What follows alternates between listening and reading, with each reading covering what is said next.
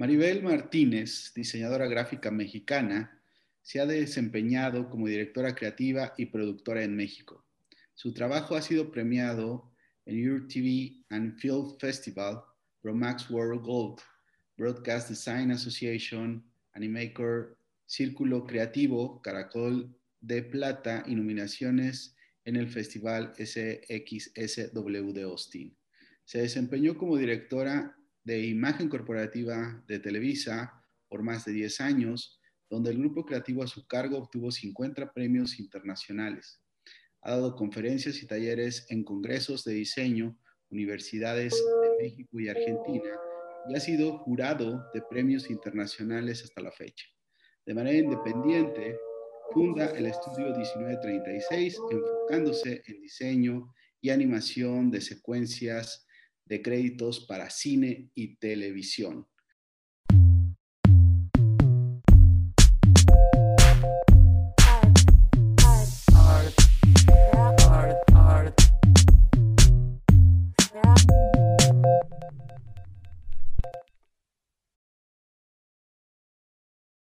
Maribel, quiero tenerte con nosotros. Déjame ir directamente al grano todas las personas que entrevistamos les hacemos esta pregunta. Eh, y evidentemente la, la, hacemos en tercera persona. ¿Quién es Maribel Martínez y qué la hace diferente? Hoy se abre, si me, si me abro me, me, imagino que con todo, pero eh, pues bueno, soy diseñadora gráfica de, de profesión. Eh, estudié diseño gráfico porque es lo que había, porque soy arquitecta frustrada en realidad me fue fatal en área 1 y entonces dije, donde no haya números. Y decidí, iba como arquitectura, acabé en diseño gráfico y muchos años me dediqué a diseño editorial, muchísimos, me, me sigue gustando mucho el diseño editorial. Eh, y a partir de ahí creo que todo lo que tiene que ver con, con creatividad y con, con hacer trabajo con las manos, al principio diseño y luego ya en mi vida personal, este, cualquier cosa como pintar mi casa, panadería, todo lo que lo que involucre hacer cosas manuales, creo que ahí, ahí es donde, eh, para hablar profesional y personal, eh, pues creatividad, creatividad de, de, manera análoga. Creo que es como empecé la carrera totalmente. Maribel, ¿qué crees que te hace diferente? Eh, lo ansioso que soy. soy ansiosa. Soy muy ansiosa, no sé estar quieta. Eh, pregunto mucho, me aburro rápido, entonces todo lo que de chiquita me, niña, date quieta, date ¿no? Como que no existía estas definiciones con los niños que son inquietos y no, se, no nos medicaban ni nada, entonces Entonces yo así crecí y, y, se, y siguió cuando empecé a trabajar porque acababa de saber diseño editorial eh, en el momento que entré a Televisa, pues mis compañeros y mis jefes en ese momento hacían ya diseño para canales, entonces, ¿qué haces? ¿Qué haces? ¿Cómo? ¿Y cómo lo haces? Creo que eso y la un poco, preguntar, preguntar, preguntar, preguntar, ¿cómo lo hiciste? ¿Cómo lo hiciste?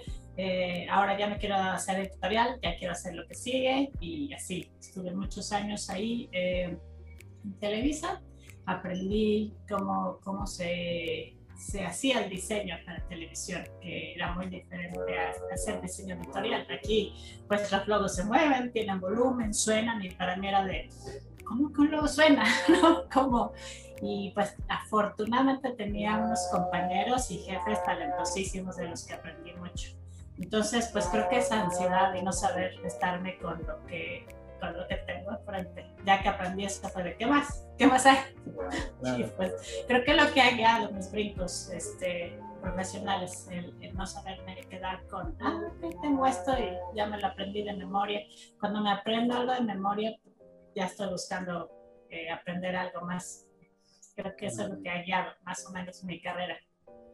Oye, me da, me da eh, un poco de curiosidad saber si si es natural que una persona como tú inquieta encuentre en la animación la posibilidad de un campo más grande. ¿Así fue como tú te metiste en el campo de la animación o cómo te enamoraste de ese territorio?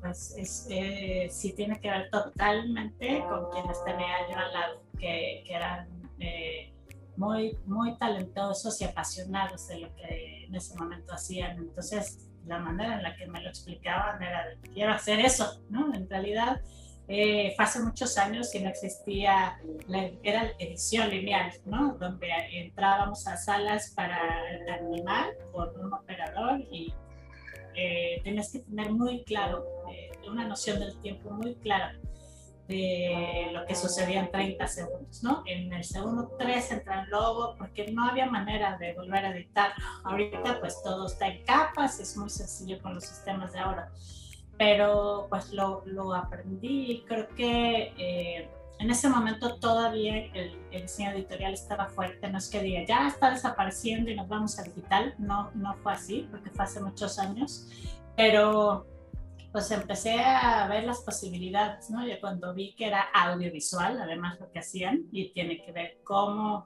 era la locución, elegía la música, al locutor, a los diseños que hacían, pues dije, esto, esto está más completo que editorial. en ese momento, pero creo que fue lo que me, me apasionó, ¿no? Pero sí tiene que ver con la inspiración. Casi siempre me he movido así. Cuando alguien me inspira mucho, empiezo a investigar y, y me muevo hacia allá. Y pues me quedé ahí, me quedé ahí ahora con animación y sigo haciendo diseño gráfico. La verdad es que ese no, no lo dejamos nunca. Ese siempre creo que es la base. ¿Cómo, ¿Cómo llega tu vida imaginantes? Que ese es como, yo creo que para muchas personas que nos van a, nos van a seguir en esta entrevista, dirán, es que, eh, bueno, yo conozco recientemente a Maribel, pero no sabía que ella había estado detrás de ese proyecto, que es como yo te conozco, ¿no? Eh, empieza antes la presentación, antes de conocernos en persona, y te conozco por este proyecto. ¿Cómo llegó? ¿Cómo, cómo, lo, cómo nace eso? Que es una maravilla. Pues otra coincidencia muy bonita, tuve mucha suerte de nuevo. Este, estando en Televisa hubo un cambio de, de, de jefe y mi nuevo jefe en ese momento tenía, no venía de Televisa, venía de trabajo de fuera y quería un proyecto para educar y entretener al mismo tiempo, ¿no? Educación para los medios. Entonces, no solamente que estés viendo la tele y te entretenga, entonces quería un proyecto cultural.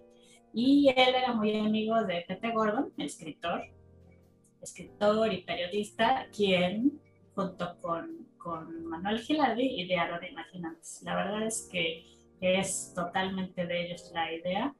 Y eh, hicieron algunas pruebas de animación con otros estudios. De fuera de Televisa en realidad no nos consideraron al principio para hacerlo porque teníamos otras funciones ahí dentro. Y cuando, cuando las vi, eh, estaban muy bonitas, pero eran tipográficas, ¿no? Estaban hablando de Italo Calvino, de Cosmicómicas, y era tipográfico, iba y venía la tipografía, estaba muy bien realizada. Pero cuando me pidieron mi opinión y sobre todo cuando me enteré que querían hacer una serie, pues pensé que hacer algo tipográfico no iba a hacer que, pues que supieras que era otro corto, que otro autor, o que estabas ya autocopiando, te era muy, muy limitado, estaba muy acotado si lo resolvías de esa manera, solamente con diseño. Entonces una querida amiga ilustradora eh, pues hizo la prueba de ilustrar ese de Cosmicómicas eh, tradicional con Prismacolor y papel herculene que todavía existía, era fácil de encontrar y lo animamos. Hicimos como un piloto y la verdad es que le gustó mucho a mi jefe, le gustó a Pepe Gordon y sobre todo le gustó a Fundación Televisa, que es quien nos pagó. A partir de ahí hicimos ese piloto, hicimos los 26 primeros, que fue una maravilla, ¿no? Hicimos 26 y yo como venía de diseño editorial conocía a muchos ilustradores, de, hacía libros para niños yo antes de entrar a Televisa, entonces conocí al gremio de los ilustradores, a mí me gusta mucho eh, la ilustración, no soy buena ilustradora, no, no es como que tengo el talento con, con la gente con la que he colaborado, y empezamos a usar un ilustrador por cada uno de los cuentos. Entonces, Murakami tenía uno,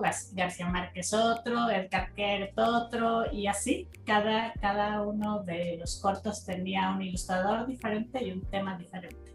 Acabó siendo empezó como cultura y acabó siendo de literatura, porque sí lo hicimos como Mm, con, con, Pepe Gordon hicimos todas las cajas de herramientas para los maestros para que pudieran descargar material y tuvieran para los alumnos en clase. Entonces empezó a hacer realmente algo que empezó en la tele, muy chiquito, eran cortos de un minuto, hicimos 60 cortos, pues algo que empezaban los niños a dos cosas, a querer leer y ni tan niños, eran, eran ya chicos de secundaria, prepa y, de universidad y pues estaban pidiendo de pronto la, en su escuela, ¿puedo este, tener, me puedo leer a Cortázar?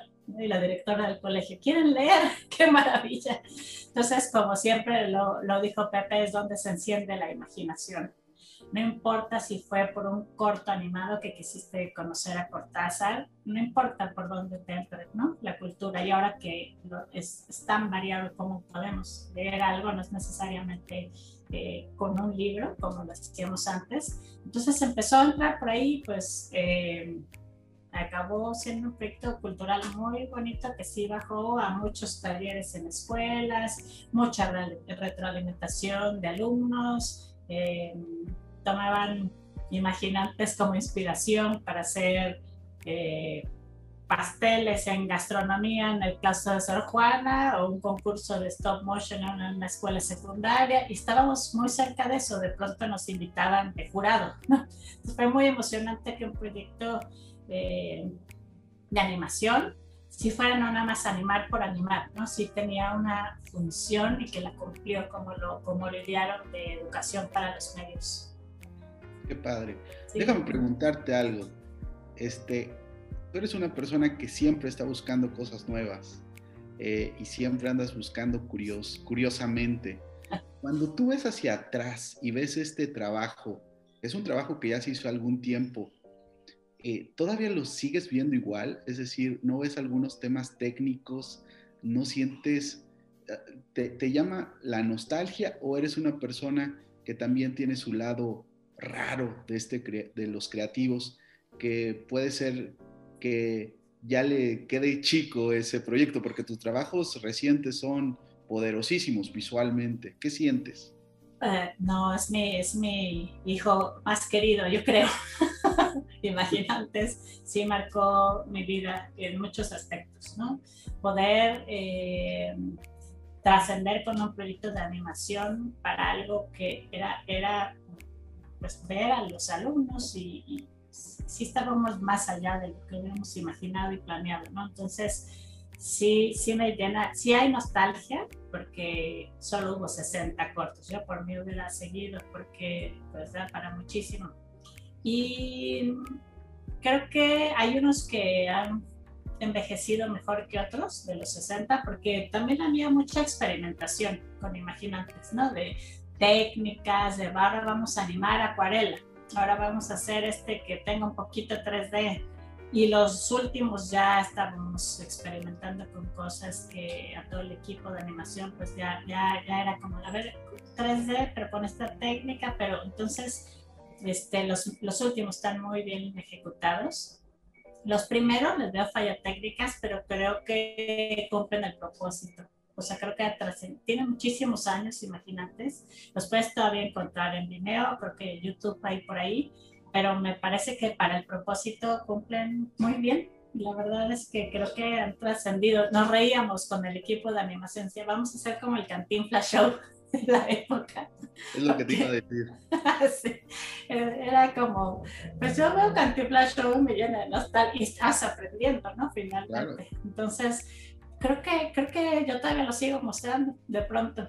Este, para algún proyecto, si quiero trabajar con algún ilustrador y, y pues podrá mejorar la técnica, pero hace poquito platicaba con alguien de animación y me fijé especialmente con mi hijo cuando empezó a crecer, porque podía haber una animación increíble con efectos especiales o 3D muy bien hecho, lo veía igual que Peppa Pig, que los personajes se voltean así, que se mueve todo plano, y estaba riendo igual, ¿no? Entonces yo, ¿te gusta esa animación? Sí. ¿Y esa también? Sí. Entonces dije, es más allá, ese es, es, el, es el contenido, es, finalmente, bueno, en esos casos pues es, es, un guion, todo, todo muy redondito, pero pues South Park no deja de ser genial y los, los personajes todos igual se mueven planos, ¿no? Nunca, nada más es algo de expresión en el rostro. Entonces, sí veo fallas técnicas respondiéndote, pero sigo, sigo queriéndolos mucho, ¿no? Como el, el, el bebé consentido. Oye, dime algo, cuando, cuando estábamos en, eh, conociéndonos en aquellos entonces, este, tú estabas inquieta por estudiar cine. Eh, algo te llamó, te, te, llamó la atención de contar historias. Eh, ¿Se necesita el cine para el proceso? O, más bien, mi pregunta es, si tuviste que, que era importante eh, estudiar otra clase de cosa como el cine para poder alimentar tu storytelling, ¿Qué, ¿qué, es lo que sucede con tu eh, necesidad de buscar herramientas en ese sentido. Sí, sí, sí, de nuevo es la ansiedad. como, como imaginantes son cortos, muy cortos, son de un minuto. dejé finalmente Televisa, cuando terminó Imaginantes además se juntó como mi, mi momento personal con el fin de Imaginantes y mm, pues sentí que tenía que aprender a contar no, no, si, si es un formato un poco más largo, pues no, no sabía, como diseñadora gráfica menos, por más como que te gusta el cine, pues tienes que aprender. Entonces sí, entré a estudiar este, una maestría, pero era de arte cinematográfico. Arte cinematográfico no, no era tanto como cine, eh, guionismo, producción, era, era más, eh, pues estudiar las vanguardias, muy pegado, muy bonito, ¿no? La, la, pintura y las influencias que iba teniendo como con un marco histórico. Entonces, y mucha, ver muchísimas películas y analizarlas. Era más hacia allá, desde el cine mudo, hermanos, hasta todo, todo, todo, todo. El expresionismo alemán, pasando por todo el cine latinoamericano, mexicano, entonces era, yo creo que más hacia apreciación. Y hasta ahí, hasta ahí llegué, eh, fue ya hace varios años. Y ahora me volví a entrar ansiedad porque no he aprendido nunca a escribir, o sea, me gusta, pero no sé escribir eh, un guion, no sé, no sé mm, contar una historia y sigo pensando que un día haré un formato más largo de ese minuto de Imaginantes. Entonces, eh, pues ahora estoy de nuevo estudiando, ahora este, un diplomado de, pues para aprender a contar historias. Ahora sí, a ver si un día me sale. por lo menos, por lo menos, este, pues me voy renovando porque creo que este, hace mucho falta, ahora todo va muy rápido.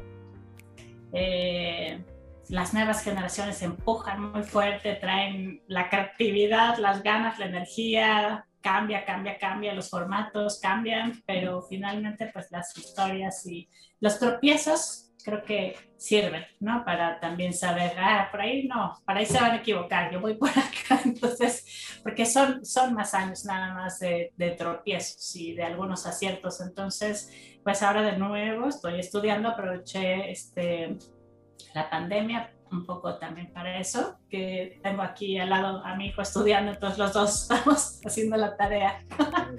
sí.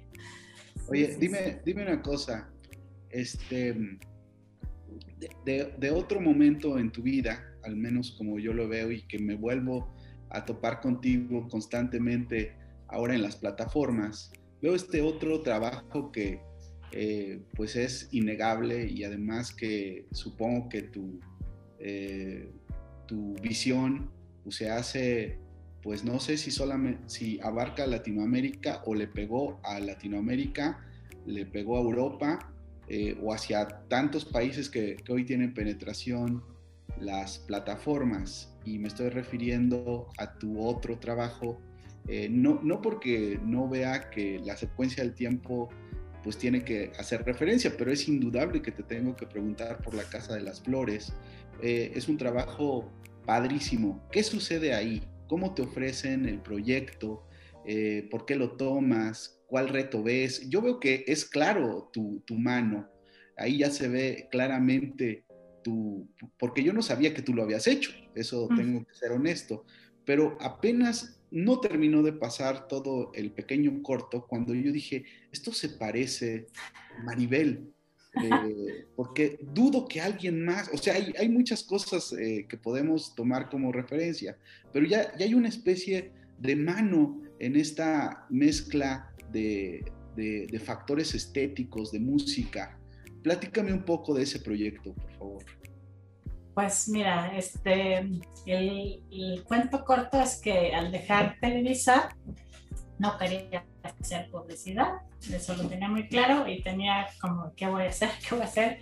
Y un muy querido amigo este, estaba eh, enfocado en cine, totalmente haciendo efectos, eh, hace VFX para cine. Entonces fue que me presentó eh, por ahí a quien fue mi primer cliente y pues entré al mundo del cine con tal tan abierta como de nunca he hecho esto, ¿no? Con el director, eh, que fue Fernando Robsa, y le dije, nunca he hecho esto, y era su ópera prima también, entonces dije, vengo a hacer televisión, entonces pacientemente eh, me explicó cómo era el proceso, que es creativamente semejante, pero es otro universo, de nuevo sentí como el salto que di de editorial a cine, eh, de editorial a Televisa, ahora eh, a cine.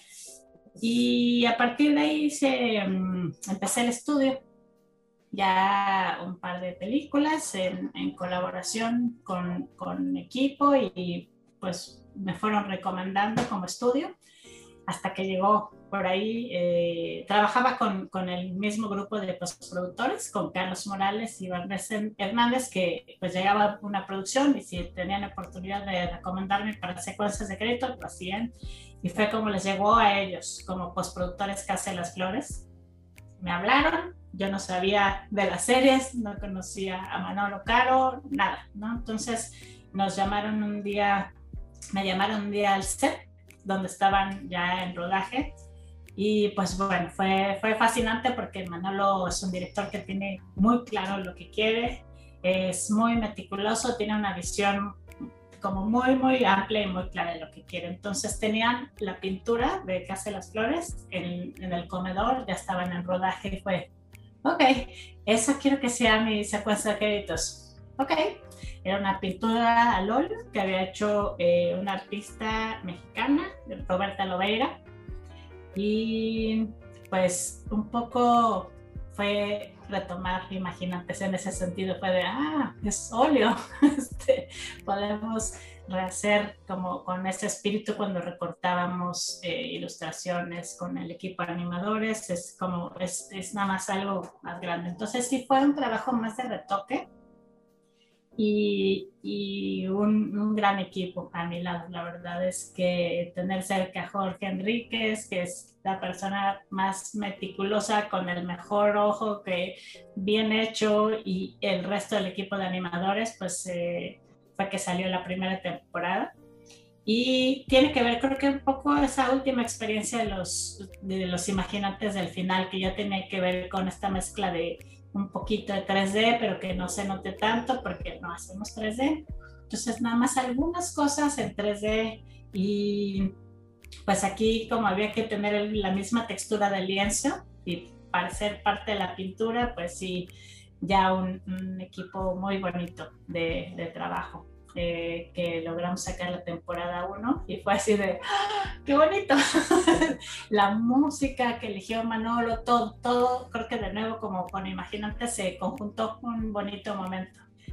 Y a partir de ahí pues hicimos eh, temporada 1, 2 y 3 y ahora estamos preparando otra sorpresita que por ahí van a ver y la verdad es que no había entendido lo que era yo trabajar eh, para Netflix en dos sentidos. Uno, en los estándares, eh, técnicos y de calidad que requieren. No es que en cine no se pidan, pero aquí la calidad técnica y entender muchísimas cosas es otro universo que fue de nuevo aprender y sigo aprendiendo mucho, mucho ahora con los nuevos monitores que ya se ve hasta lo que no ve el ojo humano, pues hay mucho aprendizaje. Pero, eh, pues no había entendido va a parecer muy tonto lo que voy a decir, pero no había entendido que Netflix se ve en todo el mundo.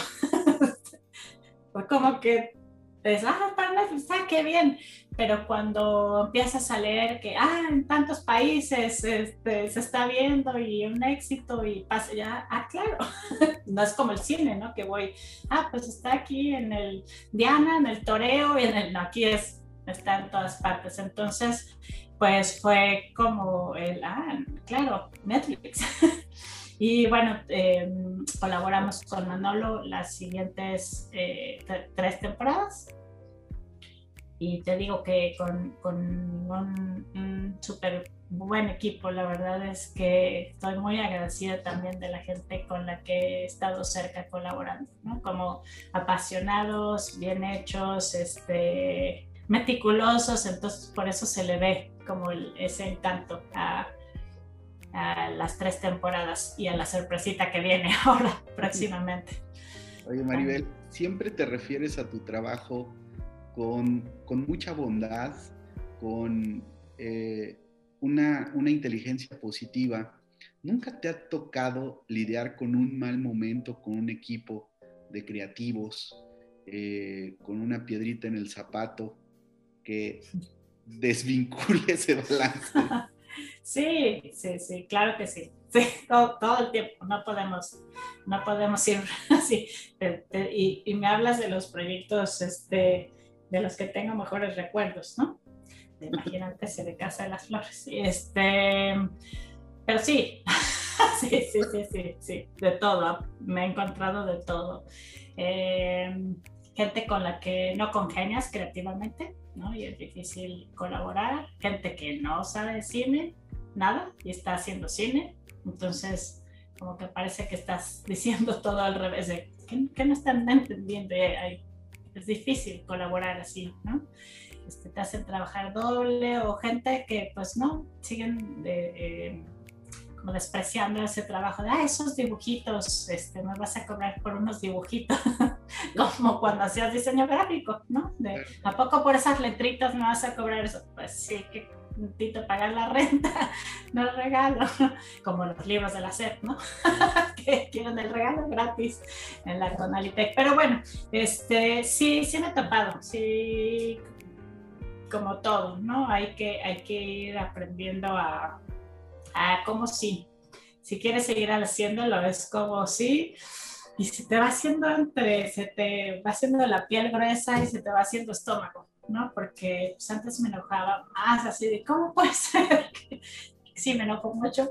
Y, este, y ahora, pues, pienso, respiro y digo, bueno, quiero, quiero hacerlo, ¿no? Hay proyectos y clientes que sí he soltado y que he decidido no trabajar más o abandonar proyectos, sí, sí ha pasado. Bueno, pues hasta aquí, o, o, me han dado las gracias a la mitad de un proyecto también, ¿no? De, ah, hasta aquí, te pagamos, ahí nos vemos, porque no congeniamos o por lo que sea. ¿Cómo ha cambiado tu, tu visión de la calidad internacional al trabajar con Netflix? ¿Qué, qué se movió? Híjole, no, sí, sí es un brinco grandísimo trabajar para Netflix es lo que te decía, técnicamente eh, es unos retos grandísimos, porque a veces entregamos a los postproductores en el laboratorio es de, no, está para atrás, va para atrás. Pero, ¿qué pasa? No? Entonces tienes que meterte a lo técnico, estudiar, estudiar ahora, mis últimas semanas han sido estudiar el espacio de color, lo que te digo, que ahora los monitores, las pantallas nuevas que hay en el mercado, ven más allá del ojo humano, entonces eh, pues eso tienes que estar entregando, ¿no? Están estandarizando el color y pues yo con mi compu aquí medio viejita, que ya se hizo viejita y mi monitor mal calibrado, no estoy viendo en realidad lo que va a ver el público en su super pantalla cuando prenda Netflix en su casa y son los estándares que buscan. ellos, ¿no? Los, los que, los más, el más alto y el que ve en su celular, pero sí topan al alto. Entonces, ha sido volver a aprender. He estado sufriendo mucho y me lo dices así después de una semana agotada de una entrega que no nos salía y no nos salía, estudiando, hablando con amigos que son mucho más técnicos, que me mandaban documentos así de, ponte a estudiar esto, yo no entiendo, el color es el color. Y bueno, imagínate brincar de editorial, CMYK, una imprenta, a lo más te sientes lo máximo cuando puedes meter una tinta directa, ¿no? Va a ser exacromía. Y es increíble ese momento y poder meter barniz, ¿no? Algo a registro. Pues ese salto, este, lo siento así también en el color, ¿no? Cuando, cuando podía imprimir algo con tintas extra, ahora me siento igual.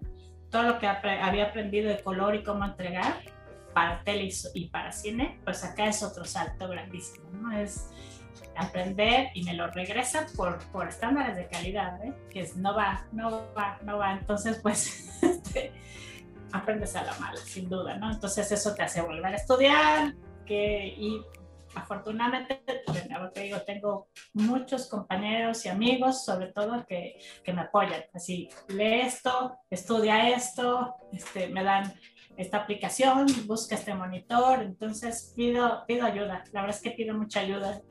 Este, mis amigos deben estar, sí, claro. Este, pues porque sí, siempre tienes el amigo técnico, el creativo, el, ¿no? Como que de todo. Entonces, este, ahorita he estado así con los que son muy técnicos, que dominan, este, estoy, he estado cerca, muy cerca de ellos, este, y pues me apoyan. La verdad es que, oye, no entiendo nada, ¿qué estoy haciendo mal? Y todos estamos aprendiendo al mismo tiempo. Estos estándares son bien, bien nuevos y, y pues, las pantallas son muy nuevas, ¿no? La calidad, el que tengas un 4K HDR, dice, ¿qué es eso?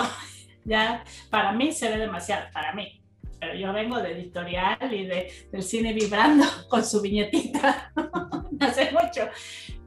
Para mí no, a mí no me gustan las, las que se vea tan tan nítido, ni que se vea ahí en la esquinita todo perfectamente nítido, pero sí tenemos que entregar.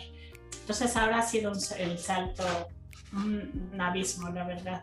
Todo lo que creas que sabías, ya no lo sabes, ya hay que volver a estudiar. Maribel, esto es muy bueno para el equipo que trabaja contigo, pero supongo que también muy malo.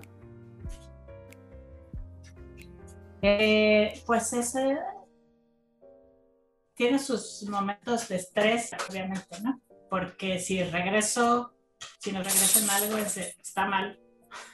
¿Cómo está mal? Está mal entrega, me dicen que estos parámetros y entonces es prueba, error, prueba, error. Este, ya aprendimos a no entregar todo completo, sino hacer las pruebas este, de solo unos cuadros de cómo se está viendo ese color. O sea, he ido aprendiendo también cómo entregar para, que para minimizar ese desgaste que no se puede evitar, ¿no? No siempre.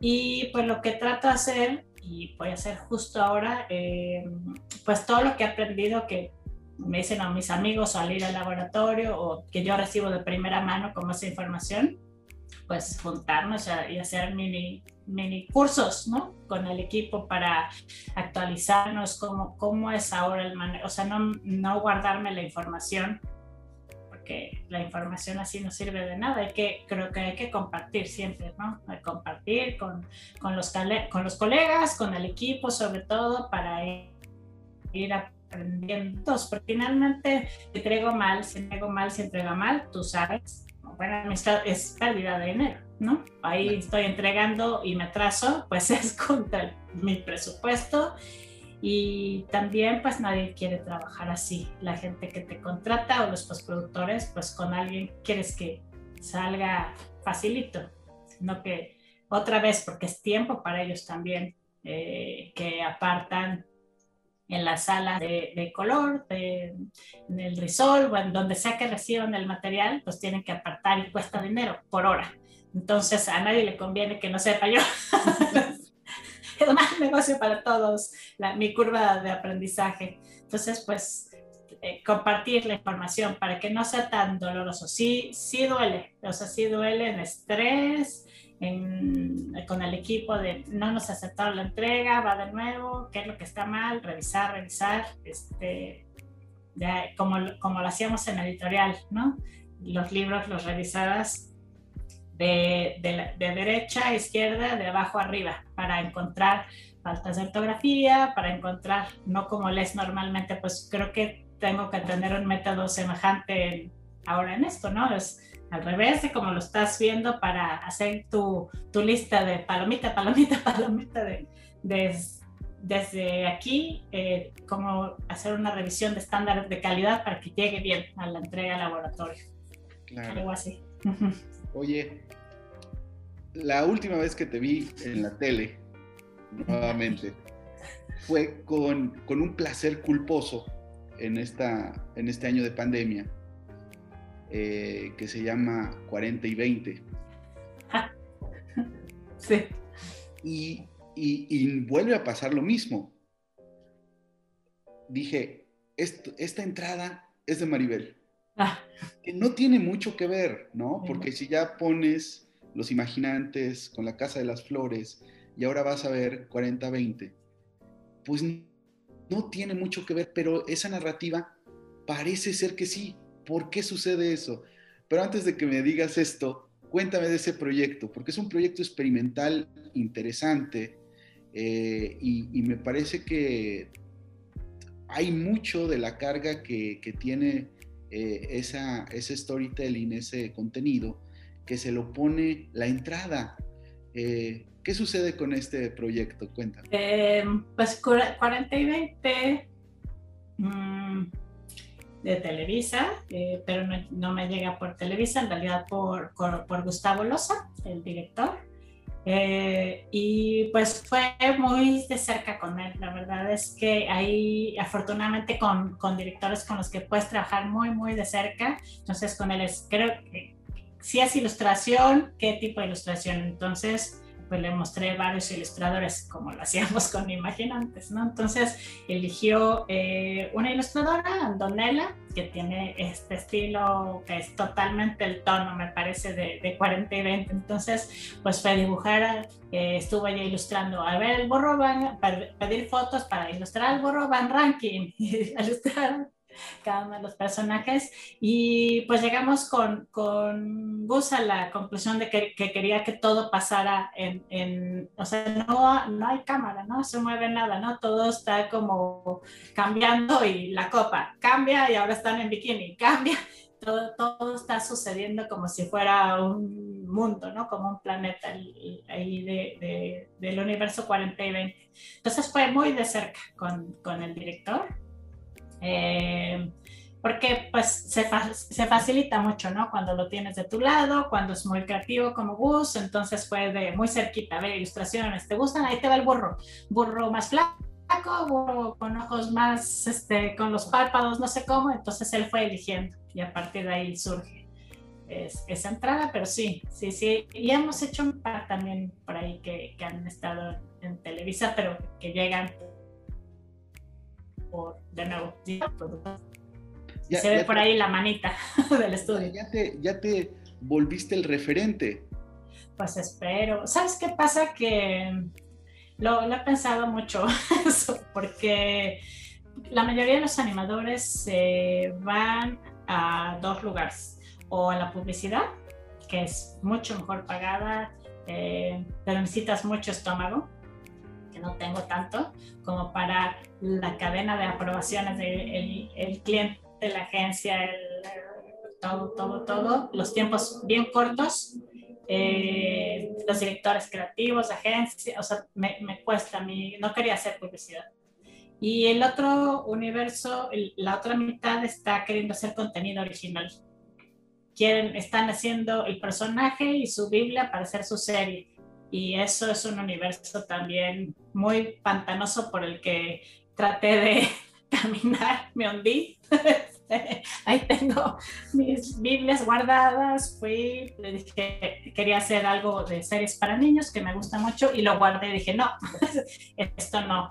Y de nuevo vuelvo a, tengo que aprender a contar historias, tengo que, eh, no se presenta con una Biblia, es con un piloto, tengo que aprender a escribir, entonces guardé todo y dije, esto y esto no y lo que quedaba para mí enfrente era cine, era poder hacerlo de secuencias de créditos, eh, que hay poquita gente por, pues por necia y porque no está tan bien pagado como las otras dos cosas, ¿no? Poder hacer contenido original o publicidad.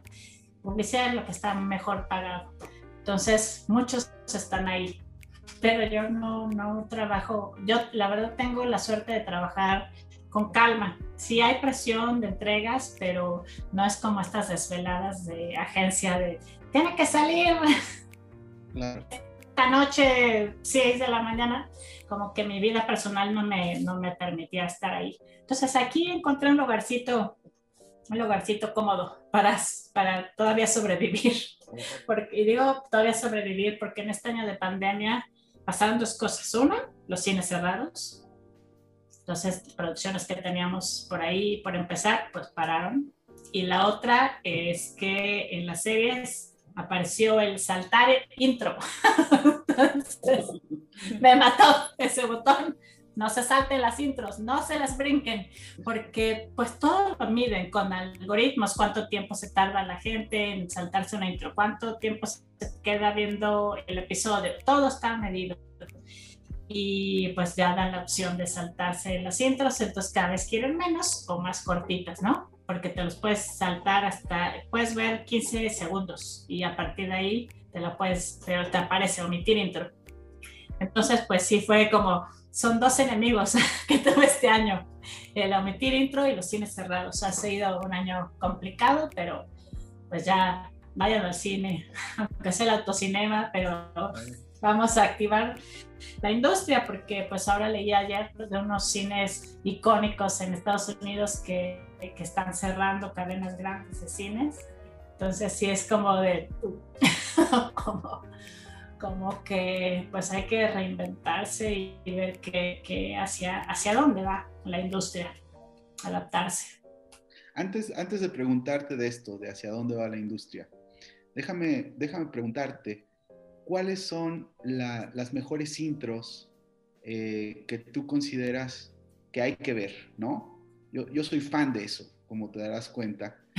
Eh, eh, y me gusta mucho porque evidentemente aquí vamos a poner más de tu trabajo, porque hay un trabajo impresionante.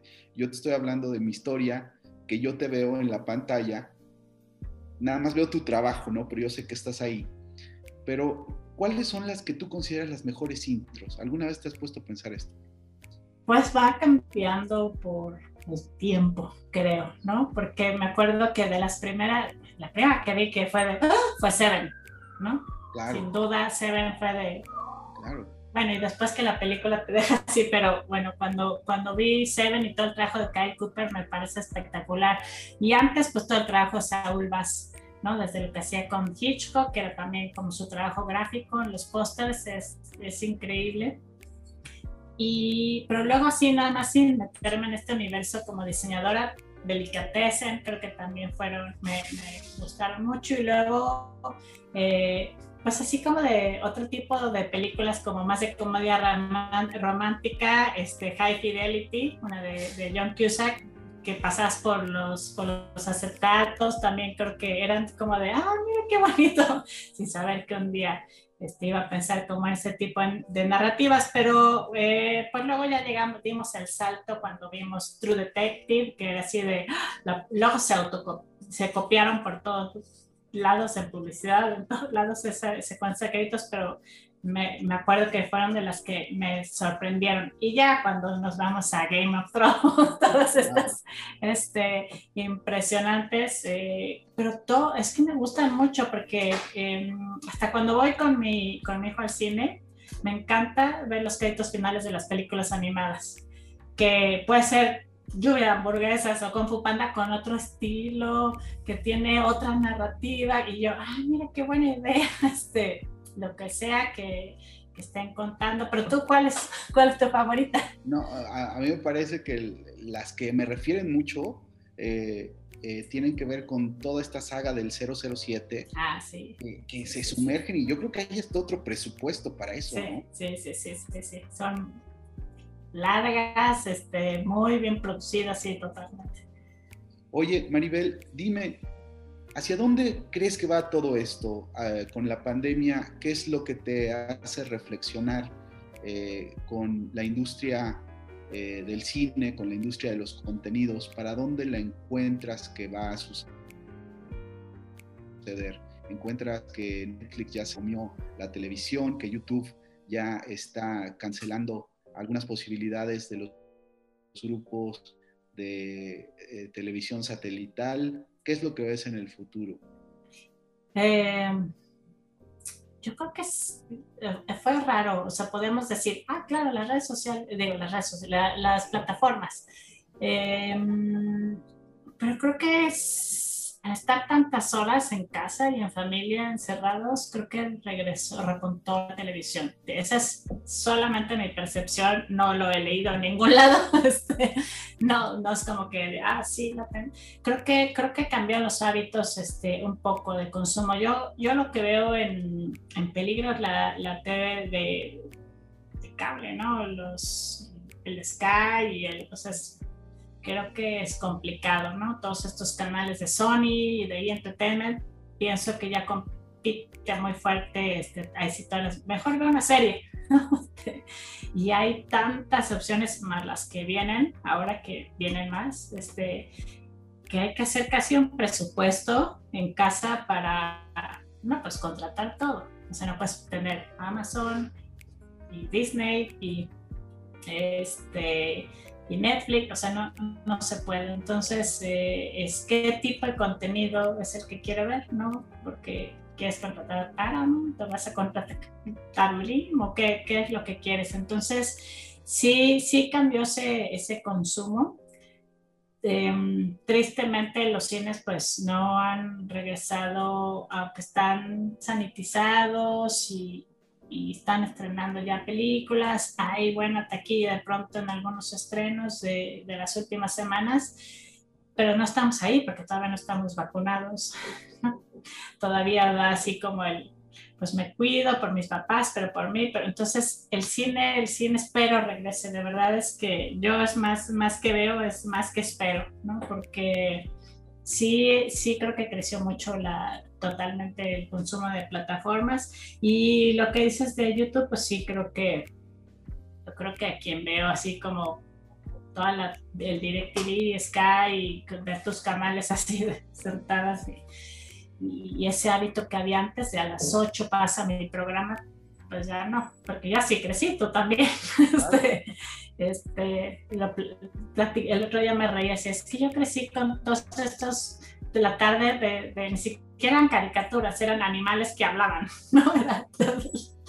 Era, toda la tarde ver ay, el, el, perro y el delfín y, y, pues era un hábito. Entonces ahorita creo que la pandemia sí nos movió a todos de, de muchas maneras, ¿no? Entonces eh, el consumo o el tampoco estar pues yo de pronto digo, no quiero estar pegada, estuve todo el día, no sé a ti, pero los días se me han hecho largos largos, largos, ya no hay fines de semana, ya te puede buscar un cliente en, sábado, en domingo, a las 11 de la noche, entonces pues, necesito respirar y, y, no estar conectado y no estar bien, entonces eh, pues no sabría, no sabría decirte bien, o sea, sí, sí, sin duda las plataformas, ¿no? Es el momento de las plataformas totalmente. Pero a veces pronto como estrategias grandes de contenido, como lo que sucedió ayer o hoy de Televisa con Univision para generadores de contenido, entonces es una lucha este, que no imaginamos de nuevo por, pues como, como fue con las televisoras en su momento, ¿no? Nada más que ahora hay más opciones, o sea, ahora, ya es todos contra todos. Claro. Pero no, no sabría saber. Creo que va, va sin duda las plataformas, pero yo espero de todo corazón que regrese el cine. que regresemos a los cines, porque más, más allá de que nos dediquemos nosotros en el estudio, eso es pues el ir al cine, el tener el audio envolvente, el comerte tu palomita, desconectarte de todo, ¿no? En tu casa, si estás viendo finalmente alguna plataforma, si estás como todavía en cine, estás en eso.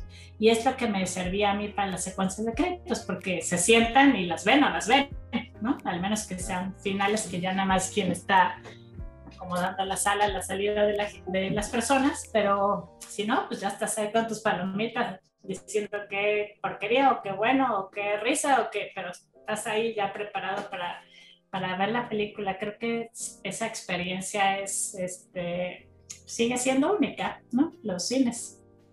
Maribel, ¿qué contenido estás viendo? Ya, ya se nos, o sea, las, la, el tiempo nos se va volando. Ya sé, ya sé. Pero me gustaría saber qué estás viendo, qué te tiene, qué tiene, qué, qué, en qué estás interesada. No, no, no te puedo decir, te hacer, no, no, es que me, sí me desconecto cuando veo lo que sea que veo, es de, quiero no pensar.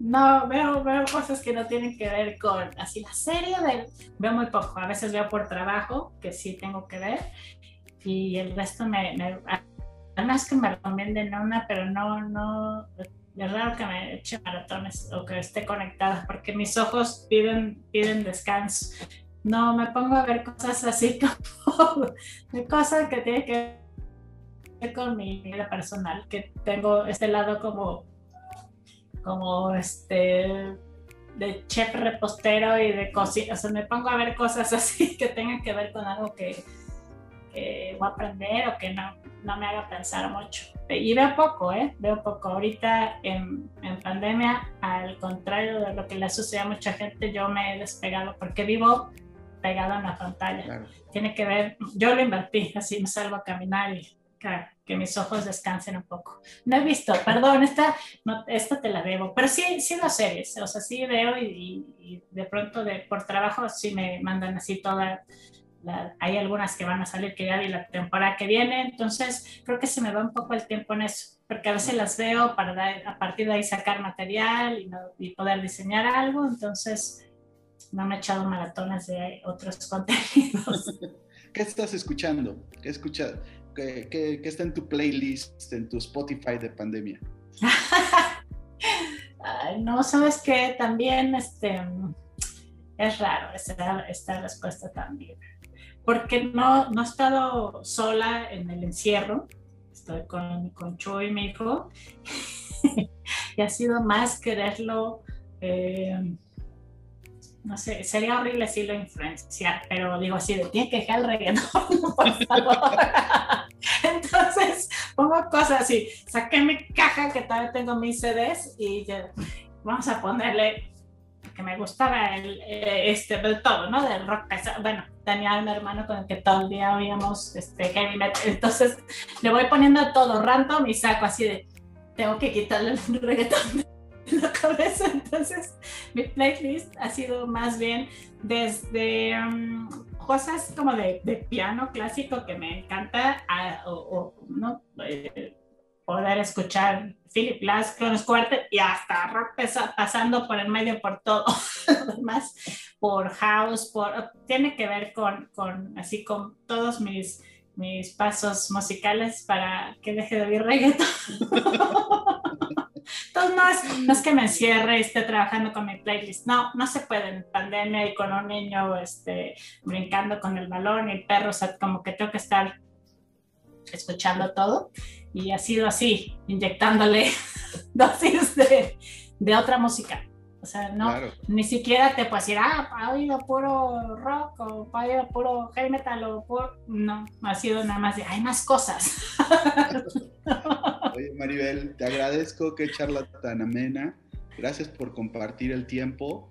Eres una eh, profesional eh, súper exportable. Me siento súper ah. emocionado cada vez que veo tu trabajo evidentemente me sumergí a tu reel y en tu reel hay cosas que te vuelan la tapa de los sesos, ¿no? Stairway to Heaven. Ah, gracias. Me encantó. Este, la gente que hoy nos está apoyando, que forma parte de mi equipo, también le, le la inspiró mucho el trabajo y, este, y te vamos a seguir de cerca.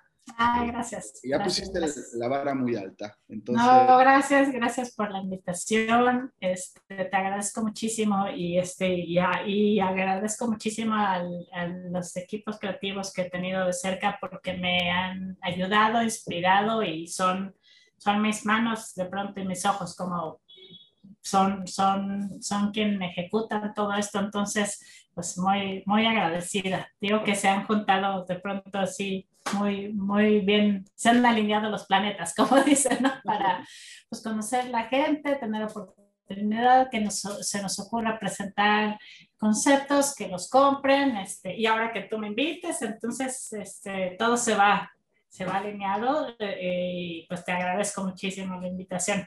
Muchas gracias por el tiempo, espero que no sea la última vez. Y sí, sí, sí. Sí, que ya, ya me descubrí que veo programas de cocina. Eso no lo dije. No, no, no, hay que pensar en otras cosas, no solo en trabajo. Entonces, este, sí, sí, sí, sí, me, me, gusta ver cosas extrañas. Pero bueno, pues te agradezco nuevamente. Un abrazo, gracias por Estamos por aquí bien. Gracias a ustedes, gracias, gracias chicos, gracias. Gracias, Maribel.